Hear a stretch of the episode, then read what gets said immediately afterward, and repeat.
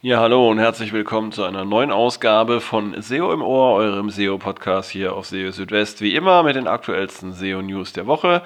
Inzwischen sind wir schon bei Folge 77 angelangt. Ja, und dieses Mal steht die Folge unter dem Motto die sechs Grundbedürfnisse in der Suche laut Google. Ja, also dazu nachher ähm, mehr. Und äh, ich denke mal, das ähm, ist eine Meldung, die für die meisten von euch in dieser Woche besonders interessant gewesen ist. Außerdem haben wir diesmal mit dabei wieder ein neues Google Core Update, was sogar von Google bestätigt wurde.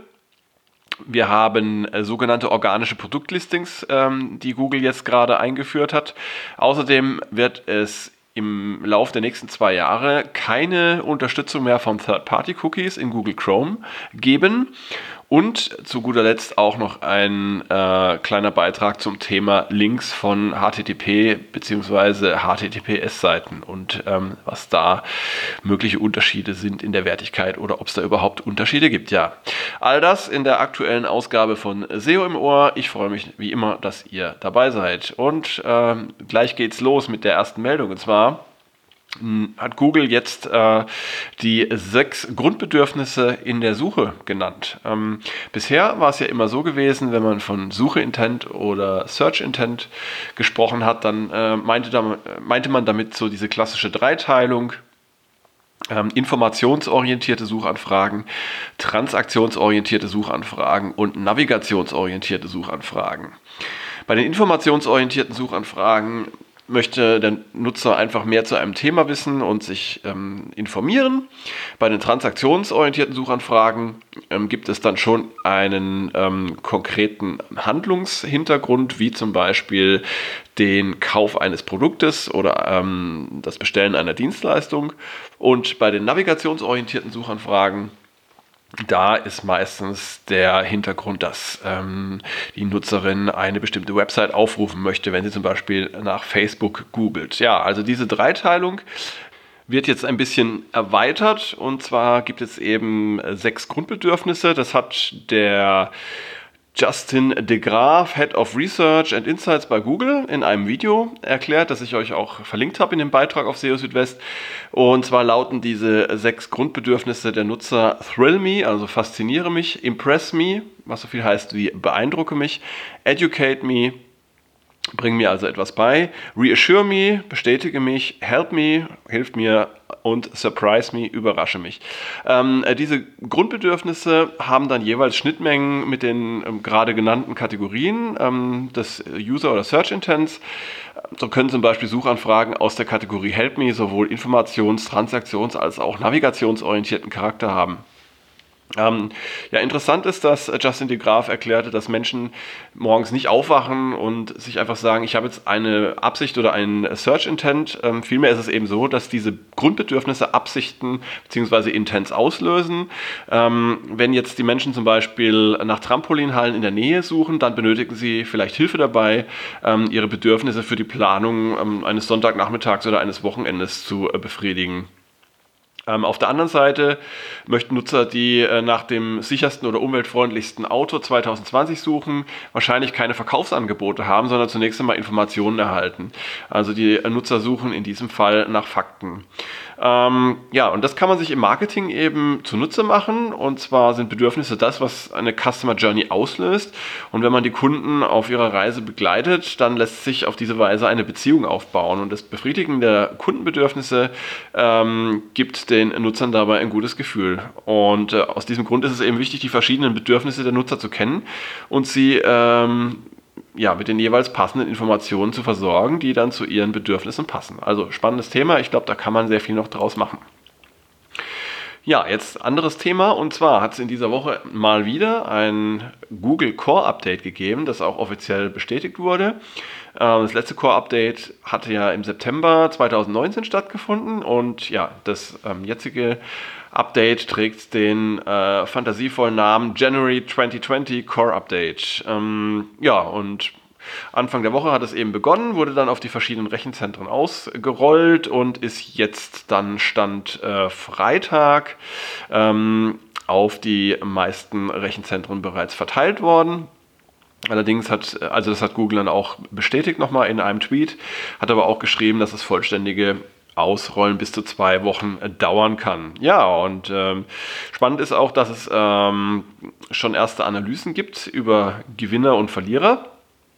Ähm, da haben dann auch ähm, die Jungs und Mädels von äh, Sistrix äh, gute Arbeit geleistet. Und zwar haben sie da eine schöne äh, Aufstellung ähm, beispielhafter Gewinner und Verlierer äh, in ihrem Blog ähm, auch dargestellt. Ähm, ein schönes Beispiel finde ich die Website gelbeliste.de. Ähm, also das ist eine Website, die sich so im Bereich Medizin äh, bewegt.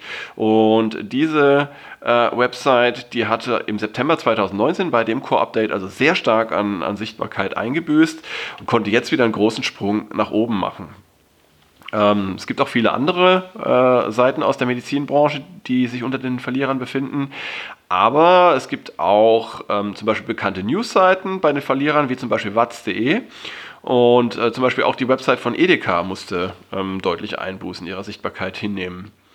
Ja, äh, bei den Gewinnern sieht es auch ein bisschen äh, gemischt aus. Also auch da finden wir ähm, Websites aus verschiedenen Branchen, verschiedenen Bereichen, auch aus dem Bereich Medizin äh, unter anderem. Das heißt also, ähm, ja, die Volatilität ist wieder besonders stark in den sogenannten YM, YL-Branchen, also in diesen sehr sensiblen Branchen, die eben existenzielle Bedeutung haben, auch für die Nutzer. Da ist Google anscheinend besonders kritisch und gerade in diesen Branchen ist EAT eben ein sehr, sehr wichtiges Kriterium.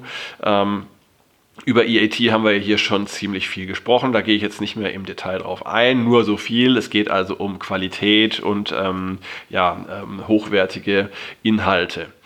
Genau, also so weit ein erster Stand zu diesem äh, Google Core Update vom Januar. Und ähm, wenn man so die Bewegungen in den SEO-Trackern sich anschaut, dann fällt eben auch auf, dass, ähm, dass es ein sehr, sehr starkes Update war vergleichsweise, also dass es eben zu deutlichen Verschiebungen äh, der Rankings äh, gekommen ist zum Teil. Jetzt muss ich kurz einen Schluck Kamillentee nehmen, damit meine Stimme geschmiert bleibt. Ah, bin ein bisschen erkältet, ähm, aber Nichtsdestotrotz äh, soll dieser Podcast ja auch äh, in dieser Woche stattfinden. So, von daher machen wir frisch weiter. Und zwar mit einer weiteren interessanten Meldung von dieser Woche. Google hat nämlich sogenannte organische Produktlistings eingeführt. Ähm, ja, was ist darunter zu verstehen?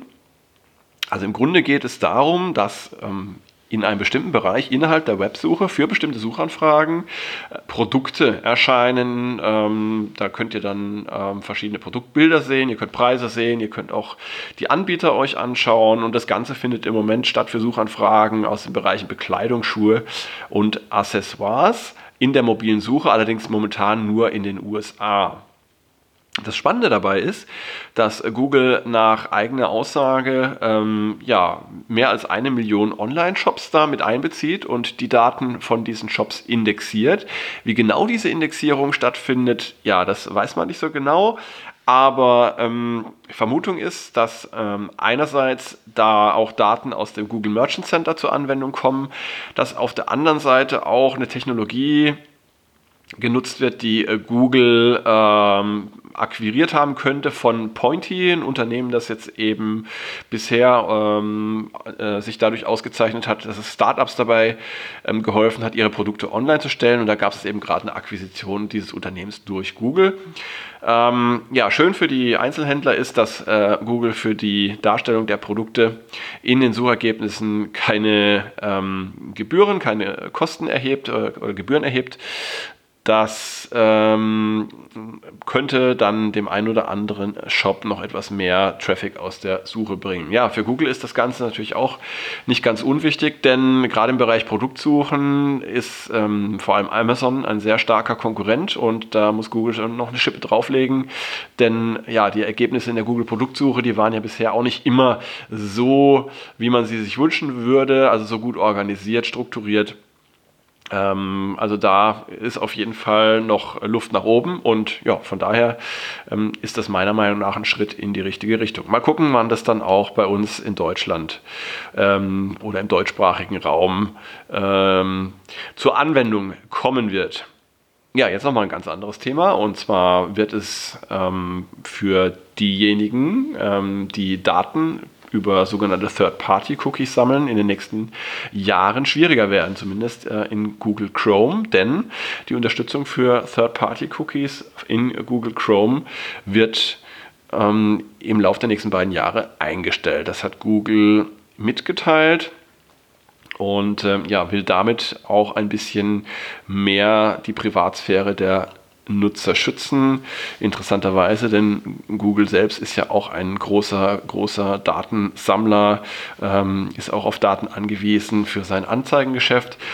Aber ja, also ähm, zumindest mal anderen wird es dann ein bisschen schwerer fallen, Daten zu sammeln.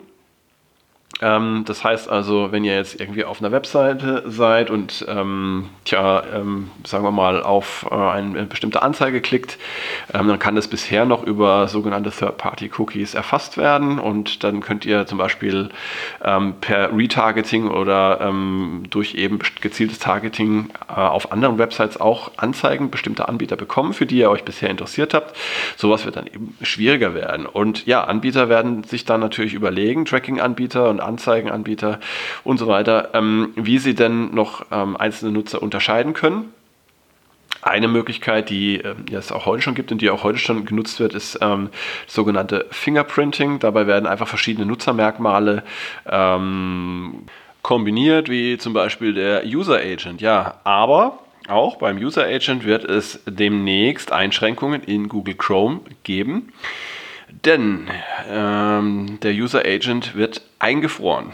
Das heißt, es wird nicht mehr möglich sein, bei zukünftigen, äh, zukünftigen Chrome-Versionen genau zu sagen, welche Kombination aus zum Beispiel Betriebssystem oder Gerät und äh, äh, Chrome-Version hier jeweils vorliegt. Und zwar wird es wie folgt dann ablaufen in Chrome 81 ab März 2020 gibt es zunächst einmal Warnungen in der Chrome-Konsole, ähm, wenn man eine Webseite aufruft, die den User Agent ausliest. Auf diese Weise können Entwickler dann ihren eigenen Website-Code anpassen. Mit Chrome 83 dann im Juni 2020 wird der User Agent String dann tatsächlich eingefroren und das angezeigte Betriebssystem wird vereinheitlicht. Ja, und schließlich dann mit Chrome 85 ähm, werden äh, User Agent und Betriebssystem zu einem gemeinsamen Wert für äh, Desktop-Browser zusammengefasst und ähm, das gilt dann auch für mobile Kombinationen aus Betriebssystem und Gerät. All diese Schritte gehören zu Googles Privacy Sandbox IDs. Ähm, das ist eine Sammlung von Vorschlägen, die aus verschiedenen Standards und Technologien besteht und die das Ziel haben, Online-Unternehmen im Umgang mit der Privatsphäre zu unterstützen. Ja, und dann äh, zu guter Letzt noch ein Thema, äh, was sich um Backlinks dreht. Ähm, und zwar ist es so, dass laut Google, genauer gesagt laut Johannes Müller, den ich ja auch immer mal wieder gerne zitiere hier in diesem Podcast, dass ähm, Links, die von HTTP-Seiten stammen, genauso viel wert sind wie Links oder Backlinks, die von HTTPS-Seiten stammen. Ähm, genau, das war nämlich zuvor eine Frage gestellt worden bei Twitter, ob es da eben einen Unterschied gäbe, beziehungsweise ob Links von HTTPS-Seiten ähm, irgendwie eine höhere Authority hätten ähm, als Links von HTTP-Seiten beziehungsweise ob diese mehr PageRank übertragen würden als Links von HTTP-Seiten. Und äh, ja, wie nicht anders zu erwarten war, äh, schrieb äh, Johannes Müller zunächst einmal, ähm, er wisse nichts über Authority, aber Google behandle Links von HTTP und HTTPS-Seiten äh, gleich und das Ganze ist ja auch äh, nicht weiter verwunderlich, wenn man sich mal das PageRank-Modell anschaut, in seiner ursprünglichen Version äh, zumindest. Da ist keine Verschlüs äh, Unterscheidung zwischen äh, verschlüsselten und nicht verschlüsselten Seiten vorgesehen, sondern äh, es geht einfach um eine rekursive Berechnung ähm, des PageRanks aller Dokumente im Web ähm, die sich dann wiederum aus den Verlinkungen zwischen den einzelnen Dokumenten bestimmt. Also kein Problem, wenn ihr Backlinks habt oder bekommt, die von HTTP-Seiten stammen. Ja, und damit sind wir auch schon am Ende der heutigen Ausgabe von SEO im Ohr und ich habe mich wieder sehr gefreut, dass ihr eingeschaltet habt und dass ihr dabei wart.